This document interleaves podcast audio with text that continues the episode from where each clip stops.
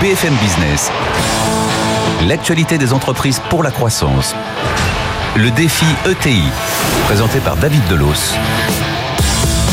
Bonjour et bienvenue dans Défi ETI. Merci d'être fidèle à l'entreprise entièrement consacrée aux entreprises de taille intermédiaire. Les ETI, 5800 entreprises cruciales pour le tissu économique des territoires français, mais des entreprises qui n'ont pas encore entièrement relevé le défi de l'intelligence artificielle. Alors problème de moyens, de culture d'entreprise, de compétences ou bien manque de vision? On va voir ça avec Bruno Lauré, directeur général du groupe Acrelec. Stéphane Roder est aussi notre invité, c'est un spécialiste de la transformation IA des entreprises, sans oublier l'expertise de Marc Philippe de la Banque Palatine. On les retrouve dans un instant, mais d'abord, l'actu de la semaine. BFM Business, le défi ETI. L'actu de la semaine. Et comme chaque semaine, l'actu de la semaine, c'est avec Étienne Braque. Bonjour Étienne. Bonjour David. Coup de projecteur cette semaine sur une belle dynamique. Euh, le salaire des cadres euh, a progressé en moyenne de 2,4% cette oui. année. Oui, 2,4%, c'est ce que nous apprend le spécialiste du recrutement Espectra. C'est une filiale de Randstad. Alors 2,4% en moyenne cette année, c'est légèrement en dessous par rapport à l'année dernière. En 2018, on était de l'ordre de 2,7%, mais ça reste la deuxième plus forte augmentation de ces sept dernières années. Le marché du travail reste donc très dynamique du côté euh, des cadres. Alors si on regarde le classement, les meilleures progressions de salaire, on retrouve les contrôleurs financiers, plus 8%, les comptables et les souscripteurs se classent également dans le top 3 avec des évolutions de salaire de l'ordre de 7%. Alors aujourd'hui, le salaire médian des cadres selon Espectra est un petit peu moins de 46 000 euros bruts par an. Alors aujourd'hui, on assiste à une véritable guerre des talents dans les métiers du numérique, notamment avec tous les métiers qui concernent l'intelligence artificielle. La marque employeur ne suffit pas forcément pour attirer de nouveaux candidats. Le salaire reste très important puisque 62% des Français interrogés, ce qui représente plus de 2 Français sur 3, eh bien, estiment que le salaire est le critère déterminant pour un emploi. Et les cadres l'ont bien compris puisque leurs salaires ont fait un bond de plus de 10% ces quatre dernières années. Merci beaucoup Étienne. Alors l'intelligence artificielle et les ETI, quels enjeux? C'est le focus de la semaine. BFM Business, le défi ETI. Le focus de la semaine. Et nos invités euh, m'ont rejoint pour euh, faire le point sur cette thématique de la semaine, les ETI et l'intelligence artificielle. On va en parler avec Stéphane Roder de AI, AI Builders. On va en parler avec Bruno Lauré, le patron dirigeant, directeur général de, de. Mais d'abord, le point avec Marc Philippe, spécialiste de la question chez notre partenaire, la Banque Palatine. Euh, question de définition pour commencer. Quand on parle d'intelligence artificielle, mais de quoi on parle exactement? Alors bonjour David. Euh, tout d'abord, l'intelligence, c'est la capacité de raisonner en vue de la résolution de problèmes. Et les hommes, les animaux, peuvent réfléchir dans des situations inattendues. Les intelligences artificielles, elles, sont là pour répondre à des questions qu'on a posées préalablement dans un environnement contrôlé. Aujourd'hui, l'intelligence artificielle est dite faible, car dénuée de conscience et d'émotion, même si certaines machines peuvent reconnaître des émotions sans toutefois les comprendre. Et c'est Alan Turing, en 1950, qui, le premier, a imaginé une machine capable de reproduire l'intelligence d'un cerveau d'enfant. Aujourd'hui, les développements s'appuient sur des puissances de calcul toujours plus importantes, avec plus de microprocesseurs, sur des données et des capacités de mémoire qui augmentent sans cesse. Et veiller à la nature des données et aux algorithmes utilisés permet d'éviter les biais dans la construction des intelligences artificielles. Ce qui est important parce qu'une solution qui est pertinente à un moment donné peut ne plus l'être quand l'environnement évolue. Je partage la définition de Nicolas Sabouret de l'intelligence artificielle qui dit c'est construire des programmes qui permettent de trouver une solution pas trop mauvaise dans un délai raisonnable pour un problème dont on sait qu'on ne connaît pas la solution à coup sûr. Est-ce que l'environnement numérique en France est, assez mature pour que les ETI arrivent à, à surfer efficacement sur cette vague de l'intelligence artificielle? Alors je ne sais pas si l'environnement est mûr. Euh, par contre, il faut bouger. Euh, dans le livre de Lewis Carroll, de l'autre côté du miroir, Alice et la Reine Rouge courent. Et Alice se tourne vers la Reine et lui dit C'est étrange, nous courons, mais le paysage ne change pas. Et la Reine de lui répondre Ici, pour rester à la même place, il faut courir. Donc, tout ça pour dire qu'aujourd'hui, bah, Internet, les applications, l'e-commerce, les objets connectés sont notre quotidien. Et que les entreprises ont pris conscience de cet environnement et les dirigeants de TI ont pleinement conscience de la nécessité de changement. 82% disaient en 2017 avoir initié une démarche autour de la transformation digitale. Mais à ce jour, seulement 15% des entreprises françaises ont réellement, réellement mis en production une solution d'intelligence artificielle. Parce que l'intelligence artificielle, c'est un bouleversement à tous les niveaux. Dans la maturité des dirigeants, qui doit encore s'améliorer pour être encore plus moteur. Dans la transformation des entreprises et des organisations, pour que la donnée ait plus de valeur et soit réellement partagée. Donc c'est véritablement tous ces éléments qui sont importants. Or, dans 56% des cas, aujourd'hui, ce qui est mis en avant par les dirigeants d'entreprise, c'est le manque de compétences. Dans 42% des cas, c'est la non-compréhension des cas d'usage. Et dans 34% des cas, c'est la qualité des données. Donc on a encore du chemin à faire.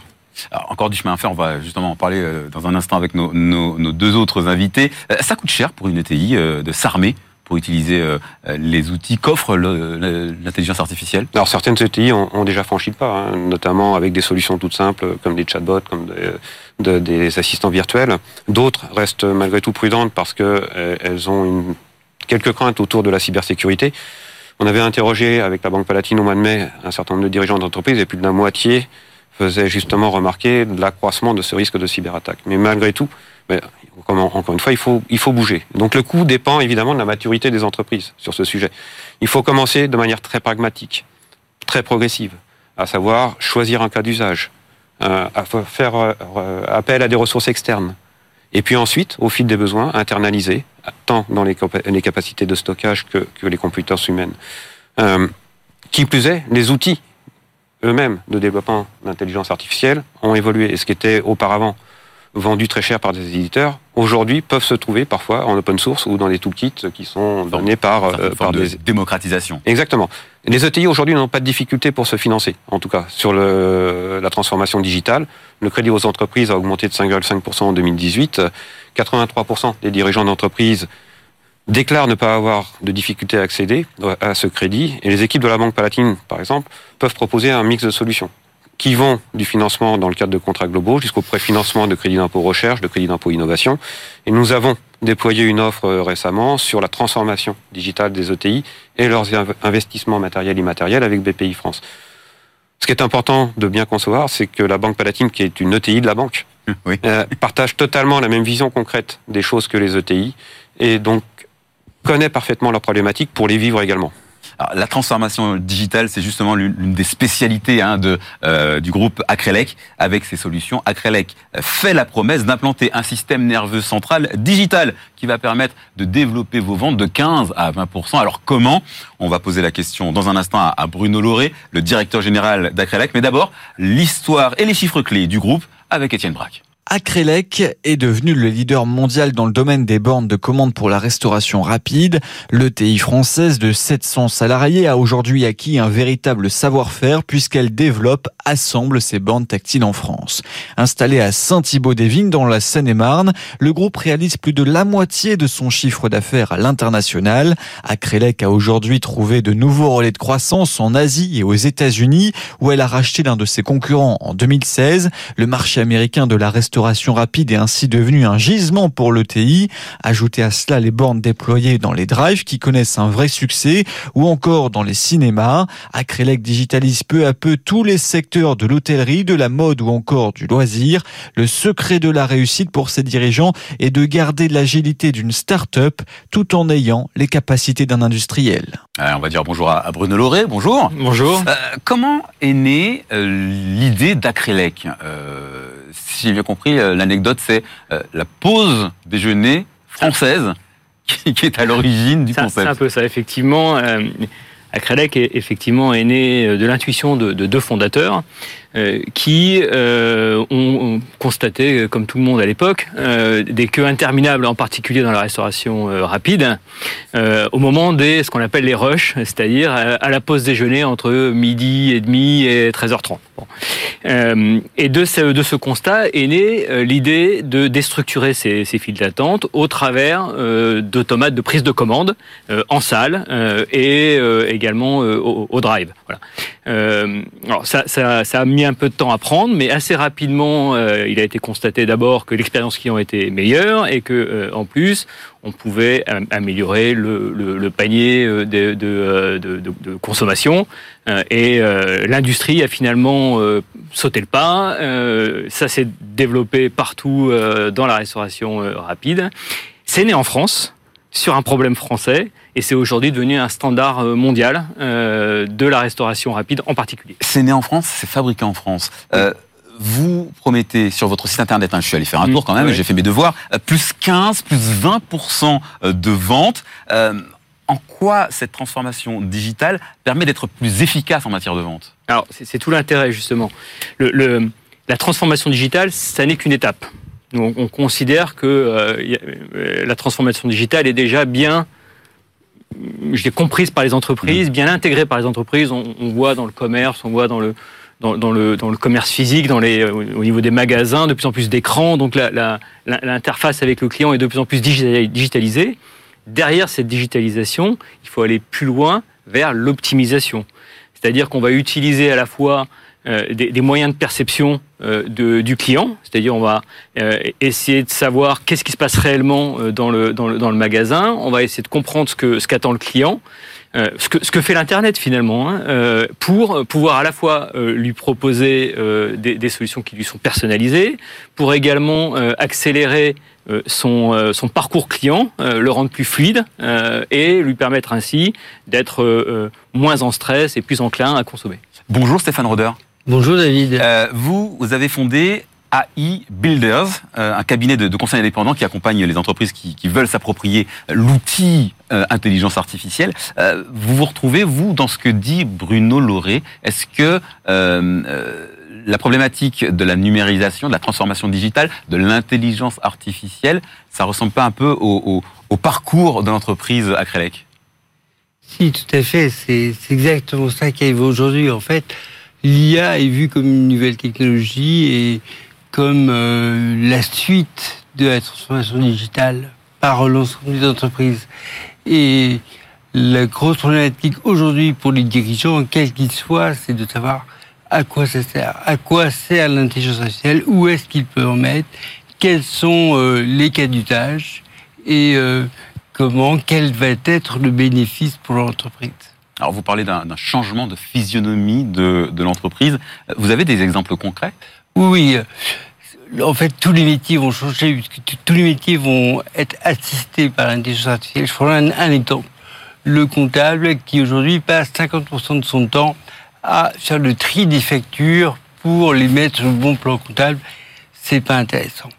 Ça, ça peut être fait de manière tout à fait automatique par de l'intelligence artificielle, ce qui va permettre à notre comptable d'aller travailler avec ses cli- son client, de le conseiller, de comprendre son contexte, ce que ne peut pas faire une intelligence artificielle et qui est beaucoup plus valorisant pour l'humain, pour le salarié.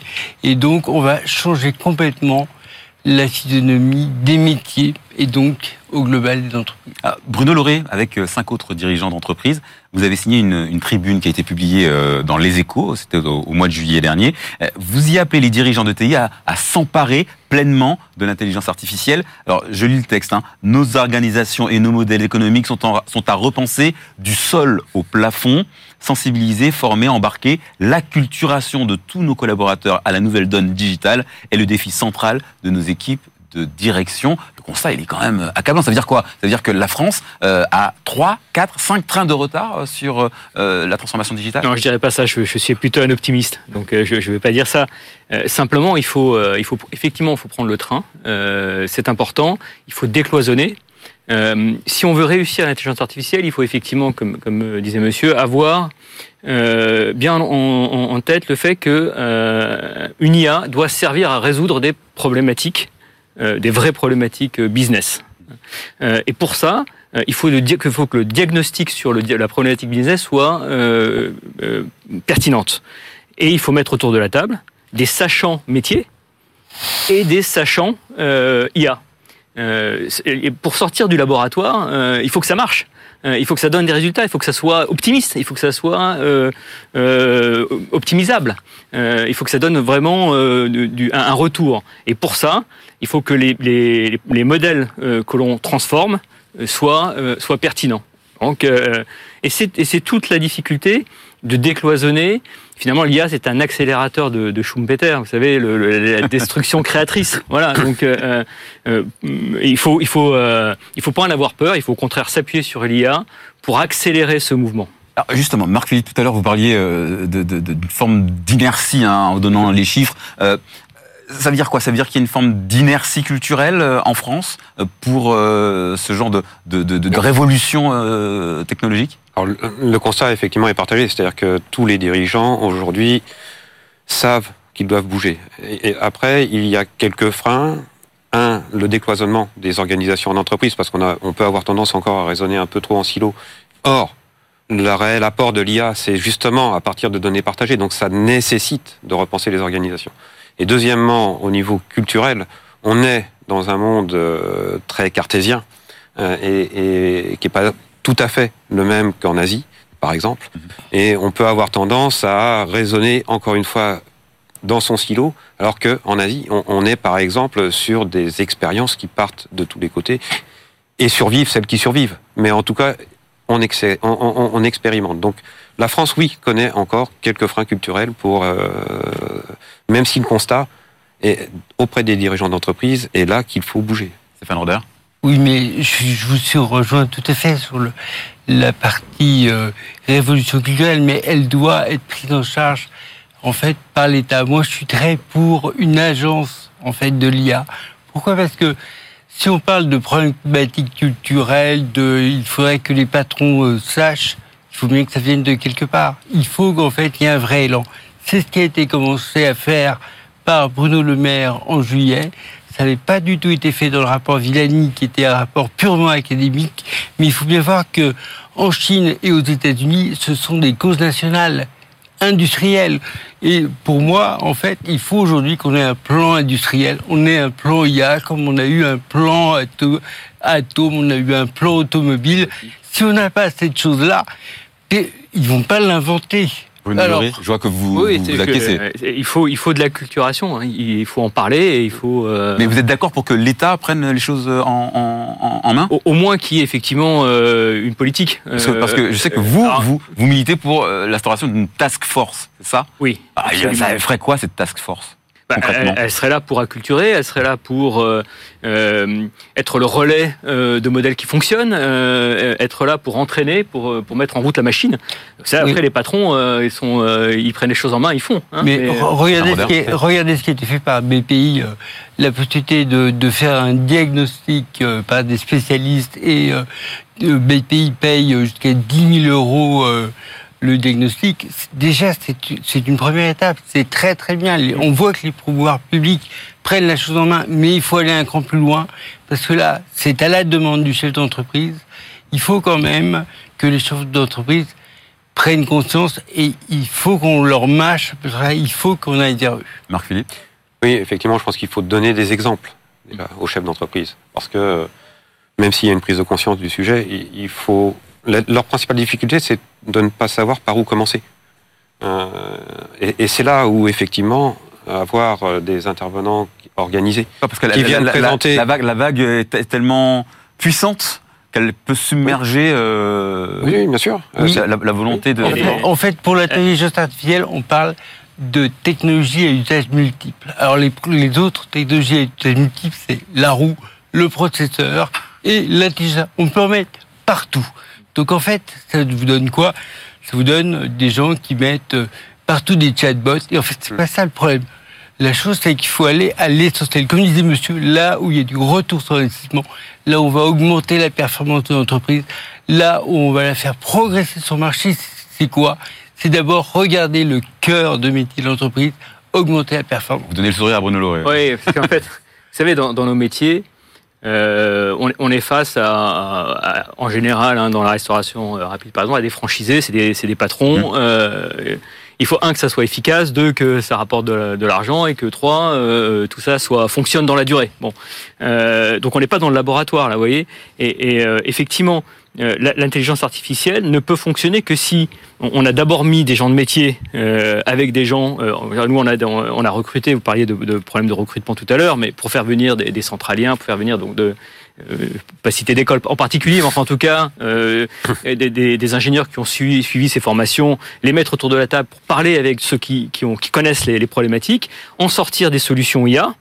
Euh, ensuite, quand ça marche dans un, dans un restaurant, par exemple, c'est bien, ok, mais c'est pas, c'est pas parce que ça marche dans un restaurant que ça marche dans 100 restaurants, Mhm. puis en, a fortiori dans 1000 restaurants. Puis une fois que c'est installé, faut pas, faut pas imaginer que c'est fini.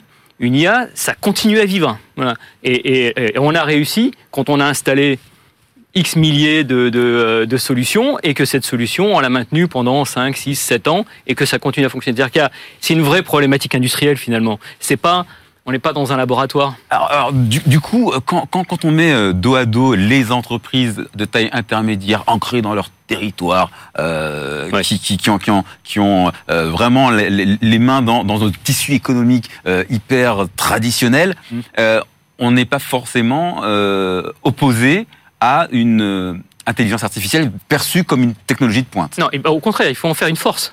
C'est-à-dire que moi, j'attire les, les, les, les talents en leur disant venez parler avec des, des, euh, des, des, des, des- des- des- des gars dont c'est le métier depuis, euh, depuis des années qui vont vous parler de vraies problématiques et, et- et on, va, on va sortir du labo. Vous êtes d'accord avec ça, Stéphane Roder? Tout à fait. Nous, nous c'est exactement ce qu'on fait chez Builder euh, tous les jours, en fait. C'est aller vers les dirigeants, leur expliquer, leur expliquer que c'est fini. On n'est plus dans le laboratoire. On est dans quelque chose qui existe avec des solutions qui existent sur le marché, dont on connaît la performance et que maintenant, ça s'installe, ça se déploie. Je dirais pas encore euh, naturellement ou aussi facilement que les systèmes d'information que qu'on a déployés depuis 15 ans, mais on est en train d'industrialiser le déploiement de l'IA et c'est ça la vraie révolution aujourd'hui et c'est ce dont les ETI doivent bénéficier. Euh, Marc Philippe, les euh, ETI euh, clientes de la Banque Palatine, euh, leurs dirigeants, elles- elles- ils, ils ont pris conscience, vous l'avez dit tout à l'heure, mais est-ce qu'ils sont prêts à changer, à se remettre en question? Alors, oui, encore une fois, à partir du moment où on les aide à avoir cette, une démarche pragmatique. Euh, dans les cas d'usage de l'intelligence artificielle, aujourd'hui, globalement, on peut dire qu'il y a 40% des cas d'usage qui portent sur l'expérience client et 20% sur l'automatisation des tâches. Après, euh, au sein de l'entreprise, euh, il y a plein de- d'endroits où on peut euh, commencer à réfléchir à mettre en place des solutions d'intelligence artificielle. Ce qui s'est produit ces dernières années, c'est qu'effectivement, comme ça a été très bien mentionné tout à l'heure, les entreprises ont passé l'étape du digital. Mais c'est pas suffisant.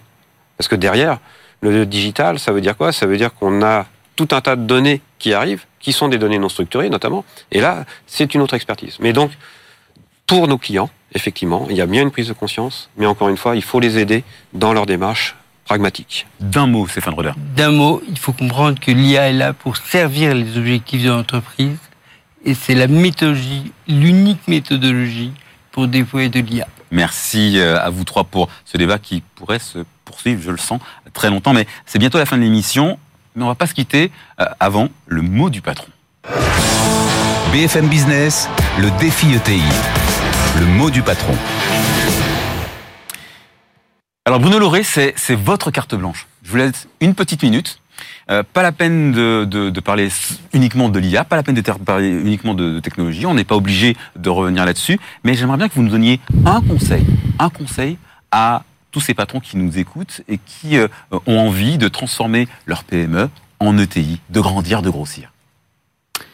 Alors, j'ai pas envie de leur donner de conseils parce que ch- chaque patron a, a, a sa, a sa propre euh, façon Sensibilité. de, sensibilité, façon de, de, de diriger sa, sa société. Je ne me permettrai pas de, donner de conseils, mais, mais il faut effectivement euh, euh, avoir une vraie, euh, une vraie vision, euh, ne pas avoir peur de traverser le guet, ne pas avoir peur assez rapidement de s'internationaliser. Euh, euh, il, faut aller, il, faut, il faut aller planter des drapeaux. euh, à l'extérieur. Euh, voilà, il faut d'abord être patron de sa région, euh, de son, sa ville, de sa région, puis ensuite de son pays, puis ensuite il faut voilà, aller chercher, euh, aller chercher à, l'extérieur. Il faut voir grand. Voilà.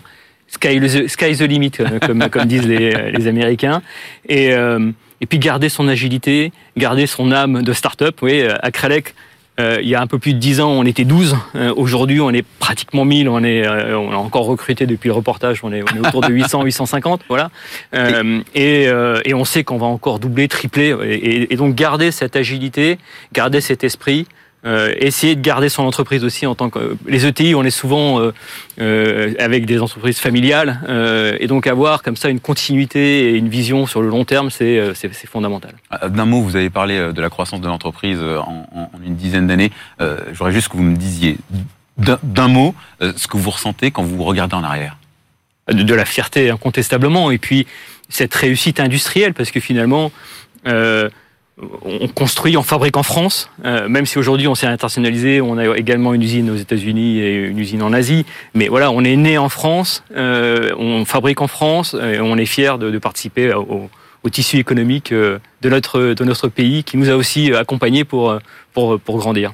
Merci Bruno Lauré, directeur général du groupe Acrelec. Merci encore à, Stéphane Roder, fondateur de AI Builders, et aussi à, Marc-Philippe de la Banque Palatine. Merci à vous trois d'avoir participé à ces débats. On plus intéressant, vraiment très très intéressant.